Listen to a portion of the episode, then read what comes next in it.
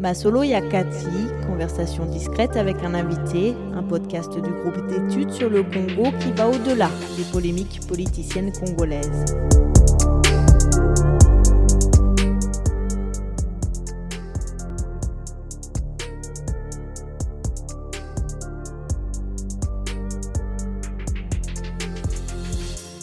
Chers auditeurs et auditrices, j'ai le plaisir euh, de vous présenter ce nouveau numéro de Masolo Yakati. Je suis Julie Nomalukissa, directeur de recherche en gouvernance du GEC de l'Institut Ebouteli. J'ai l'honneur de recevoir aujourd'hui pour vous le professeur euh, Grégoire Bakandeja pour échanger avec lui au sujet de la gouvernance des finances publiques en République démocratique du Congo. Professeur Bakandeja, bonjour. Bonjour, chers collègues. Je suis très heureux de vous rencontrer aujourd'hui et surtout, euh, je vous remercie pour votre disponibilité qui rend possible l'entretien que nous avons aujourd'hui dans le cadre de l'émission Masolo Yakati du GEC et de l'Institut Ebouteli. Je commence directement par euh, une question qui nous talonne Oui. au sujet de la gouvernance des finances publiques en République démocratique du Congo, depuis l'époque de Mobutu jusqu'à ces jours. Vous en avez une grande expérience. Qu'est-ce que vous pouvez nous dire à ce sujet? Ah, merci beaucoup pour la question, mais je- il est important pour euh, ceux qui vont nous écouter de comprendre ce qu'il y a, ce de quoi il s'agit. Les finances publiques, on peut les définir comme étant constituées par les prélèvements sur les richesses produites dans un pays et les dépenses publiques évaluées en unité monétaire. Alors donc là, vous voyez que euh, on voit les prélèvements, c'est-à-dire les ressources, et on voit les dépenses. Alors les méthodes de, de- de cette discipline-là sont tirées des statistiques, de l'économie, du droit, des sciences politiques, etc. Alors pour que les finances publiques soient mieux gérées pour atteindre la bonne gouvernance, ces finances doivent être mêlées des contrôles des dissuasions pour que ceux qui gèrent les fonds publics ne les manipulent pas pour leurs intérêts par des détournements, par la concussion, etc. C'est en ce moment-là qu'on peut parler de, la gouvernance financière en partant donc de la gestion des ressources disponibles et de la gestion des dépenses. Vous avez été ministre de l'économie de Laurent Désiré Kabila. Est-ce que vous pouvez nous aider par une approche comparative à émettre une opinion sur la gouvernance des finances publiques de Mobutu à, à l'heure actuelle, au régime du président Tshisekedi? En Bon, passant par euh, celui de Laurent Désiré Kabila et celui euh, de Joseph Kabila, bien entendu. Alors, je peux résumer. Les finances de l'époque d'avant Laurent Désiré Kabila, c'était des finances cabreuses, qui étaient marquées quoi? Par la dilapidation des ressources disponibles qui ont fait que l'État était tombé pratiquement en faillite, jusqu'à l'accession au pouvoir de euh, Laurent Désiré Kabila. Alors, quand il est arrivé au pouvoir, il y avait déjà des unités de production qui étaient complètement détruites, etc. Il fallait reconstituer l'économie par la production des biens et services, et puis il n'y avait pas d'aide financière extérieure, et on a pu donc tenir pendant un temps parce qu'il y avait la discipline dans la gestion des ressources disponibles, et il y avait la sanction. Ceux qui détournaient, qui étaient même soupçonnés, étaient inquiétés. Ensuite vient la gouvernance de Joseph Kabila. Pendant toute la gouvernance de Joseph Kabila, le pays était en guerre, c'est vrai, mais le pays s'est reconstitué progressivement. Les finances publiques étaient gérées de manière disparate avec la rébellion. Chaque groupe armé gérait un espace. Il n'y avait que les finances du pouvoir central, alors que les finances des, des, des- zones qui étaient sous occupation des rebelles étaient aussi gérées de cette manière-là. Jusqu'au moment où il y a eu la, la, la réconciliation qui a conduit au gouvernement des, des transitions en 2003. Et là, les finances étaient complètement par terre, comme on dit dans le langage courant. On a essayé de reconstituer un peu ces finances par la production euh, dans certaines unités, faire relancer la, la production dans beaucoup d'unités de production qui avaient été euh, détruites par, euh, par le fait de la guerre. Mais le pays s'est en fait stabilisé. Mais la gestion qui a suivi, avec les réformes sur les entreprises publiques, cette gestion-là n'a pas profité à l'État parce qu'en fait, on a privatisé les entreprises du portefeuille, mais on les a privatisées au nom des individus, personnels politiques, alors que le personnel politique ne peut pas euh, faire de l'économie en réalité. Les personnels politiques sont constitués de parasites qui viennent seulement pour prendre, de puiser dans la caisse. Alors la gestion, euh, elle, est, plus que scabreuse, puisque vous avez vu tout ce qui a été euh, réalisé comme contrôle, contrôle et puis de, de l'utilisation des deniers publics, on s'est rendu compte que les gens se sont mis dans les poches. Et puis vous avez aussi la gestion publique, une gestion publique qui était centrée simplement sur euh, le financement du fonctionnement des institutions au détriment du développement économique. 80% des ressources budgétaires, même plus de 80%, c'est pour le fonctionnement des services publics et dans ce fonctionnement, il y a tout ce qu'il y a eu comme dépassement, détournement, etc. Et ça fait que le pays euh, a été dans une situation euh, complètement euh, catastrophique jusqu'au moment où il y a eu l'élection de Félix Tshisekedi comme président de la République, mais avec un premier gouvernement constitué de la coalition, composé des mêmes criminels économiques qui se sont retrouvés là pendant un temps. Et il fallait donc renverser la tendance par d'abord la dénonciation de ceux qui avaient détourné les deniers publics, qui ont continué à faire de la concussion, mais ces dénonciations, malheureusement, n'ont pas été suivies par des sanctions, parce que ce qui compte dans les finances de l'État, c'est que quand on constate qu'il y a des malversations dans la gestion des finances de l'État, les finances de l'État appartiennent à l'ensemble des citoyens. On doit rendre compte et être responsable de cette gestion-là. On ne doit pas toujours confier euh, la responsabilité à d'autres personnes. Et il faut que la justice aussi joue son rôle pour sécuriser ceux qui viennent pour investir, ceux qui gèrent et ceux qui, qui entendent euh, pouvoir accéder aux fonctions publiques.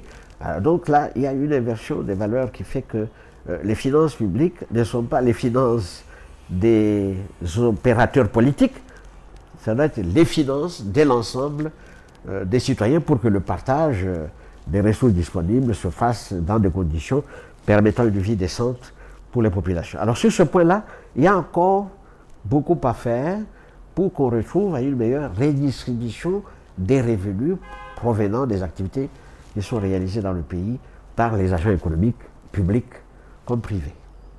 Professeur déjà aujourd'hui nous avons l'IGF euh, qui est en train de réaliser des exploits selon certaines personnes, selon certaines opinions, qui fait en sorte que les finances publiques se comportent peut-être mieux, euh, qui fait en sorte que certains mandataires puissent avoir peur euh, des détournements des deniers publics. Quel est votre point de vue concernant les actions menées par euh, cette institution? D'abord, la gestion de les finances publiques ou le contrôle de l'utilisation des deniers publics, ça ne doit pas se faire par la publicité. Hein. un financier euh, ne fait pas plus de publicité, on le voit par l'acte, mais ces actes doivent être suivis des faits. Ça veut dire qu'il y a toujours une collaboration qui doit être faite entre le contrôleur et celui qui doit sanctionner ceux qui sont contrôlés. Ça veut dire que l'action de l'IGF aurait un impact très important si cette action était associée par euh, celle de la Cour des comptes pour traquer tous ceux qui ont géré les finances Malheureusement, euh, ce n'est pas le cas. L'IGF agit seul et le policier, le policier ne fait pas beaucoup de, publicité sur son action. C'est tout ce que je peux te dire, mais le travail qui est fait, le travail de contrôle, euh, il est là, euh, on voit les résultats. Parce qu'en fait, le, plus grand nombre de fonctionnaires qui sont à l'IGF connaissent bien le fonctionnement de certains services publics et même des entreprises publiques parce que beaucoup étaient des contrôleurs financiers dans le cadre de, la gestion ancienne dans ces entreprises. Ils connaissent donc les mécanismes, ils connaissent comment euh, les opérations étaient réalisées et c'est ça qui, qui, leur donne plus d'efficacité parce qu'ils savent où est-ce qu'on pique les ressources publiques. Ça, ils le savent. Mais le plus important, ce n'est pas de dénoncer. Le plus important, c'est non seulement de dénoncer, mais de récupérer les détourneurs et de les entraîner en justice pour qu'ils restituent ce qu'ils ont pris à l'État euh, et qu'ils euh, purgent des peines pour servir de dissuasion euh, à ceux qui seraient tentés de rentrer dans, dans ce jeu-là de, détournement des deniers publics, de concussion et de vol des ressources. Merci, professeur Bakan. Déjà, nous entrons justement dans ce chapitre concernant la, lutte contre la corruption en République démocratique du Congo. Êtes-vous satisfait de ce qui se passe euh, actuellement? Pensez-vous que le président Félix Tshisekedi est sur la bonne voie pour euh, relever ces défis? Oui, le président Tshisekedi est sur la bonne voie, mais il ne suffit pas que lui seul soit sur cette voie-là. Il doit être accompagné par des structures et des hommes capables de détecter euh, toutes les, voies par lesquelles euh, sortent des ressources publiques et sanctionner aussi. Donc il doit être appuyé aussi par la justice. Hein. Donc s'il n'y a pas une justice financière euh, efficace, on peut faire des discours, mais la réalité peut contrarier la volonté qu'on a de faire mieux. On ne peut pas donner un satisfaitisme global.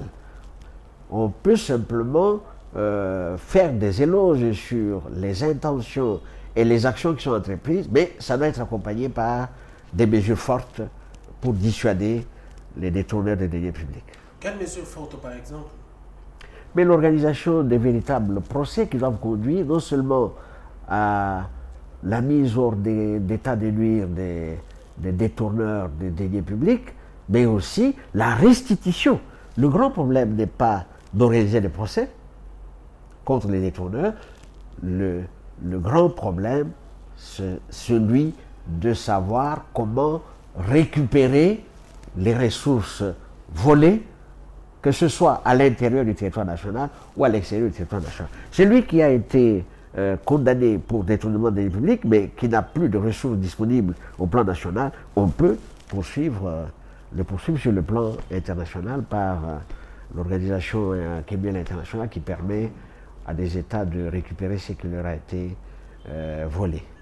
Professeur Bakan, vous avez une grande expérience en matière de finances publiques et vous avez exercé de hautes fonctions en République démocratique du Congo. Nous nous rappelons bien de votre rapport Bakan déjà, qui avait éclaboussé beaucoup de dirigeants politiques à l'époque. Qu'est-ce que vous pouvez nous dire euh, de ces rapports? Qu'est-ce qui a été fait après? Vous pensez que ces rapports méritent encore euh, d'être évoqué aujourd'hui, vous pensez qu'on peut tirer des enseignements de ce que vous avez fait comme travail à l'époque Mais ce qui a été fait, c'était un travail parlementaire, c'était un travail technique. Nous avions euh, en 2004-2005 euh, examiné la gestion de beaucoup d'entreprises publiques et de certains ministères. Nous avions constaté que ces entreprises étaient mal gérées, elles étaient cannibalisées par les gestionnaires. Un rapport a été fait qui a conduit un, rapport qui a conduit à, des sanctions à l'égard de ceux qui, qui, étaient impliqués dans cette euh, malgouvernance. Malheureusement, la justice n'a pas suivi. Mais sur le plan administratif et politique, ce que nous avons fait a servi de leçon. Les poursuites n'ont pas suivi. Et malheureusement, ceux qui étaient cités dans ces rapports, ce sont ceux-là qui se sont retrouvés dans la gestion autour de l'ancien président de la République. Alors vous comprenez la difficulté qu'il y a eu de faire exécuter ça, parce que les mêmes se sont retrouvés là. Et c'est ce qui a justifié même euh, l'insécurité euh, à mon égard et tout ça. Et puis j'ai été obligé euh, de, quitter le pays par, à cause des menaces, etc. Et puis je suis revenu. Mais ces gens-là s'étant retrouvés, moi je leur ai dit que je ne m'intéressais plus à, à, la politique. En tant qu'universitaire, j'ai continué à assurer mes enseignements universitaires en laissant les autres mieux faire. Le résultat, c'est qu'il n'y a pas eu grand-chose qui a été fait. Alors, aujourd'hui qu'on revient à ces, actions euh, qu'on fait avec beaucoup d'éclat, beaucoup de publicité sur la gestion, mais dans le rapport élaboré en 2004, début 2005, on a le rapport déjà, tout ce qui est fait par l'IGF aujourd'hui, c'est ce qui était dans ce rapport. Parce que ce rapport-là, je l'avais confectionné sur la base avec les collègues députés qui étaient là, d'autres rapports qui m'avaient été donnés par l'inspection des finances et la Cour des comptes. Et nous, on a poursuivi euh, le travail qui avait été fait par l'inspection de la Cour des comptes, par les auditions des différents responsables euh, qui ont eu le temps de s'expliquer sur les actes de gestion qui leur étaient reprochés. Et donc, ça conduit à, à ce résultat, mais il n'y a pas eu de suivi de, de ce qui a fait. C'est que j'ai beaucoup regretté parce que, en fait, ce sont ces gestionnaires-là qui ont piqué dans les caisses de l'État, mais qui continuent le travail jusqu'à aujourd'hui. Certains ont été écartés de la gestion, mais tous se retrouvent justement dans, les structures de l'État, notamment dans les institutions. C'est dans les institutions qu'on retrouve tous ces, tous ces gens-là qui n'ont pas cessé de continuer à faire euh, euh, ce qu'ils avaient comme métier, euh, qu'ils étaient des professionnels du détournement, et se sont même garantis contre les poursuites judiciaires. Hein? Garantie qu'on les poursuit. C'est ce qui fait qu'aujourd'hui, on ne peut pas poursuivre certaines personnes dont les actes de médiation sont connus de tous, mais il y a des lois qui les protègent, qu'on ne peut pas les poursuivre. C'est ça qui est regrettable.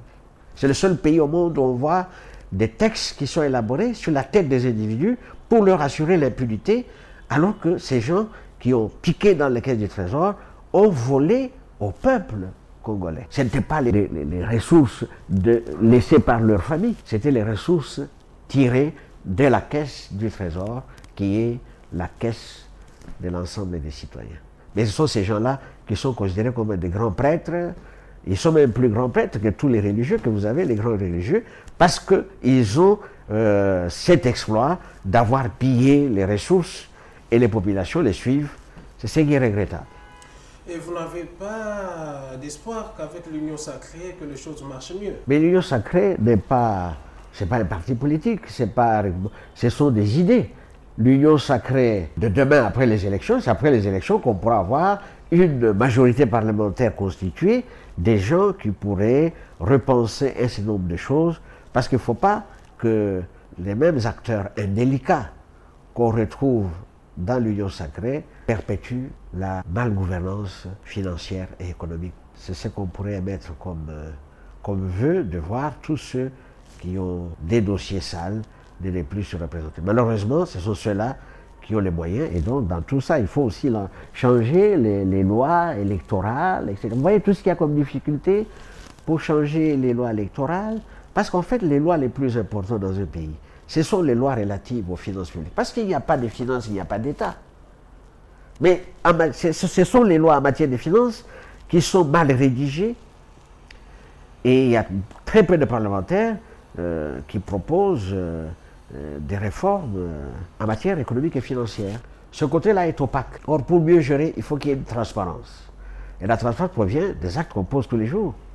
Donc il y a beaucoup de réformes qu'il faut entreprendre, des réformes sur le plan judiciaire, des réformes sur le plan économique, des réformes sur le plan politique, qui permettent d'avoir une gouvernance globale euh, positive pour asseoir un pays. Parce que les textes des lois, il ne faut pas les aborder pour les gens qui sont présents. On élabore des textes de loi pour l'avenir, pour prévenir et pour mieux organiser les choses. Ce n'est pas le fort des Congolais qui agissent dans l'immédiateté et généralement à moyen terme, jamais à long terme. Professeur Bakadeja, si nous descendons au niveau local, dans le cadre de l'actuel processus de décentralisation, que pensez-vous des finances publiques locales des provinces? Avez-vous euh, un avis à mettre à ces sujets Mais c'est un échec total. La constitution actuelle, lorsqu'elle a été élaborée, la partie financière avait été euh, discutée avec nous. Nous leur avons dit on ne peut pas dans un pays euh, constitutionnaliser une clé de répartition entre le pouvoir central et les provinces. Non seulement ça ne va pas marcher, mais ça va continuer à l'éparpillement des ressources publiques et puis ça ne va pas crédibiliser l'État. Parce que le budget qu'on voit, c'est le budget de l'État, du pouvoir central. On ne voit pas les budgets des provinces.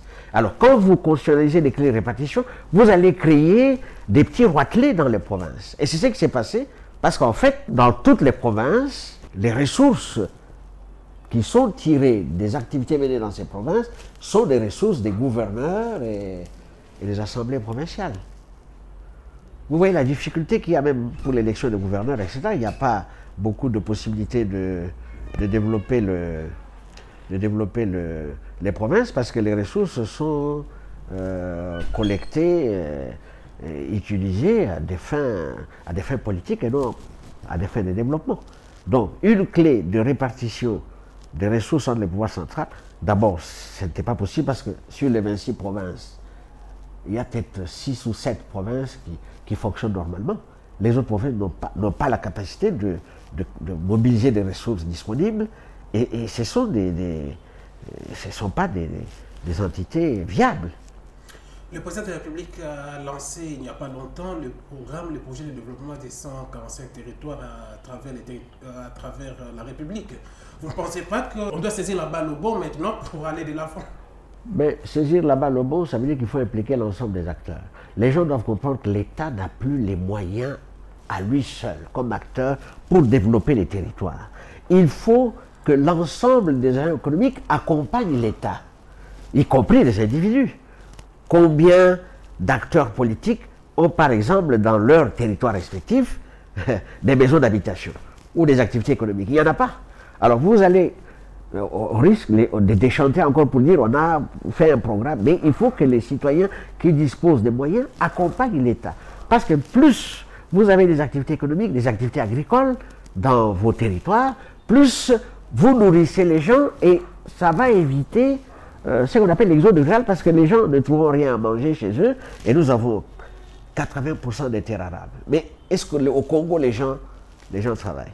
Nous avons des populations qui ne veulent pas travailler. Et, je dois vous dire quelque chose. Si nous étions à l'époque un des grands greniers de l'Afrique, c'est parce que notre agriculture fonctionnait. Mais qui travaillait dans l'agriculture? C'était des étrangers. C'était des Angolais, principalement. C'était des, Rwandais. Et c'est ceux-là qui travaillaient. Il y a même des Zimbabwéens qui venaient travailler au Congo. Mais depuis que ces étrangers sont partis, les Congolais ne travaillent pas. Ils veulent travailler dans le bureau, porter des cravates, etc. Mais ils ne veulent pas travailler dans l'agriculture. Or, c'est l'agriculture qui est la clé du développement. Quand vous avez une agriculture qui fonctionne, qu'on peut mécaniser, etc., s'il y, a, y a la production de l'énergie électrique, etc., ça peut permettre au pays d'avancer. Nous avons euh, ce potentiel qui peut faire que nous, serons véritablement greniers du, continent africain si nous prenons euh, l'engagement de, travailler comme tout le monde un pays se, développe par l'efficacité de la productivité de l'ensemble de ses agents économiques. Ce n'est pas le cas en ce qui nous concerne. Nous avons très peu d'agents économiques locaux, on n'en a pas. Et ceux qui viennent euh, pour investir dans le pays, euh, ce pas toujours des vrais, euh, des vrais acteurs politiques. Hein. Ce sont des, représentants de groupes étrangers bon, qui n'ont pas d'assises locales et qui ne peuvent pas euh, contribuer au développement d'autres pays. Donc il y a beaucoup de choses qui restent à faire. Bon, c'est une longue, c'est une croisade, hein. c'est une longue croisade. Nous, gardons l'espoir que euh, les choses pourront changer à l'avenir si on fait des bonnes politiques avec de bons acteurs économiques et politiques. Professeur Bakandeja, je vous remercie beaucoup pour votre disponibilité, pour cet entretien que nous avions eu dans le cadre de l'émission Masolo Yakati, des groupes d'études sur le Congo et de l'Institut Ebouteli. Merci infiniment.